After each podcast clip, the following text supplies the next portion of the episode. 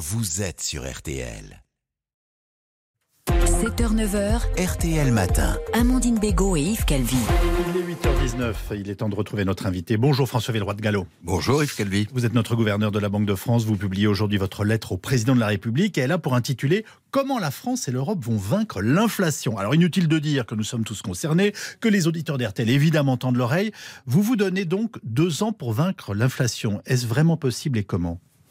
Oui, euh, alors bien sûr, il y a aujourd'hui beaucoup d'interrogations, de doutes, d'inquiétudes, et je veux minimiser aucune de celles-là, notamment sur l'inflation des produits alimentaires hein, que, que ressentent Oui, tous les Français. On va y revenir.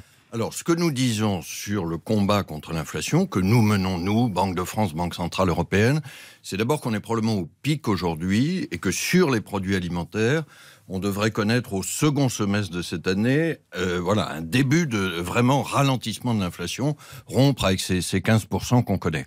Et du coup, à la fin de Donc l'année, ce sera dur jusqu'à la fin de l'été. je ne vais pas dater exactement, mais au dit- cours, cours du, au cours du second semestre, l'inflation des produits alimentaires ralentit. Pourquoi? Parce que les prix mondiaux du blé, etc., ont commencé à ralentir depuis la fin de l'année dernière. Il va se passer sur les produits alimentaires ce qui s'est passé sur l'énergie depuis quelques mois. Et donc, à la fin de l'année, après le pic actuel, on devrait connaître une inflation autour de 4%, et nous allons ramener l'inflation vers 2% d'ici 2025, au plus tard, probablement d'ailleurs d'ici fin 2024. Hein, C'est ça notre C'est un prévision, engagement, vous nous C'est dites- aussi notre engagement. Mais vous nous dites, nous allons ramener à 2% l'inflation entre 2024 et fin 2025. Je vous ai bien compris. Oui. Par- Et euh, ceci correspond au fait qu'en fait, l'inflation aujourd'hui, elle s'est diffusée dans ce dont, dont on parle moins, hein, les services, euh, les, les biens manufacturés, qui représentent en fait 70% de notre consommation. hein. C'est moins spectaculaire que les produits alimentaires, mais c'est ça que nous allons traiter par la politique monétaire. Euh, ça, c'est la responsabilité de la Banque centrale. Les bons taux d'intérêt, les taux d'intérêt justes, nous les avons relevés, et c'est ça qui freine l'inflation, qui casse l'inflation. On, on a eu le Covid, euh, on a eu une guerre en Ukraine. Comment pouvez-vous être, je dirais, aussi déterminé et, euh, de- sur cet engagement dans, dans un monde particulièrement instable? Vous comprenez ma question? Non, non, il y a tout à fait, il y a tout à fait des incertitudes. Euh, mais ce que nous savons hein, d'expérience, c'est que toujours et partout, cette politique monétaire, ces taux d'intérêt justes, c'est efficace. D'ailleurs, des pays qui ont commencé avant nous, je vais vous citer Yves Calvi, un exemple dont on parle peu, le Canada. Oui. Le Canada enregistre aujourd'hui des premiers résultats, c'est-à-dire qu'ils ont passé le pic de l'inflation. Et du coup, d'ailleurs, ils ont décidé de se mettre en mode pause sur les taux d'intérêt. Alors, parmi vos messages au président de la République, euh, il est essentiel de sortir du quoi qu'il en coûte, nous dites-vous, euh, parce que tout a un coût, François Galleau de, Ville- de, Villeroy de Gallo, c'est bien ça? Tout à un coup, absolument. Le quoi qu'il en coûte, il était justifié, Yves Calvi, face à un choc exceptionnel qui était celui du Covid. Et à l'époque, j'ai soutenu le quoi qu'il en coûte parce qu'il fallait éviter l'arrêt complet de, de l'économie. Mais là, euh, la réponse budgétaire, hein, le Oui. fameux bouclier tarifaire, elle a eu un sens au début parce qu'elle a permis d'amortir le choc initial sur l'énergie. Mais dans la durée, elle n'est pas efficace. La réponse, elle est monétaire.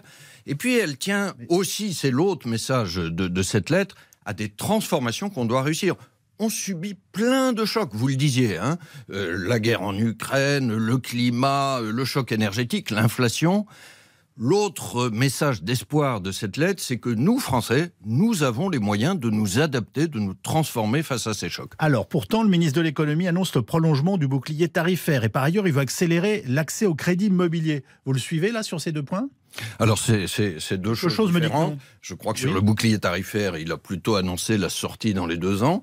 Et il faut le faire. En tout que- cas, il le prolonge jusqu'en 2025. Non, non, mais parce que nous n'avons plus l'argent pour ça, et il faut euh, utiliser ce qu'on disait tout à l'heure, c'est-à-dire le fait que les prix de l'énergie, eux, se sont assagis. Donc ce qui était justifié il y a un an ou deux, les moins aujourd'hui.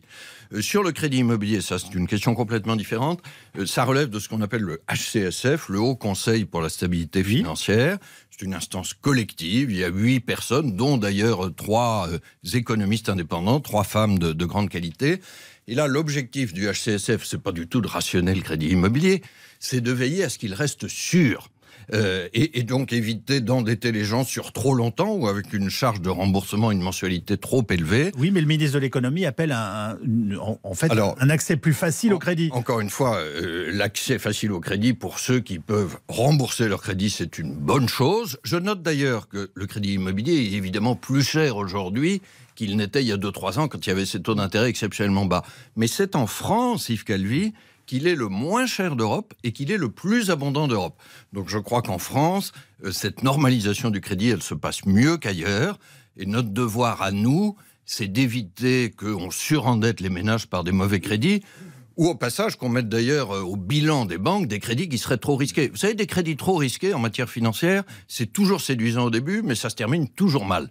Donc le rôle de ce HCSF, c'est de veiller à ce que le crédit immobilier reste sûr. On a compris que vous étiez sceptique. Depuis le début de cet entretien, je me demande si vous n'êtes pas en train de, admimo, de nous annoncer une politique d'austérité.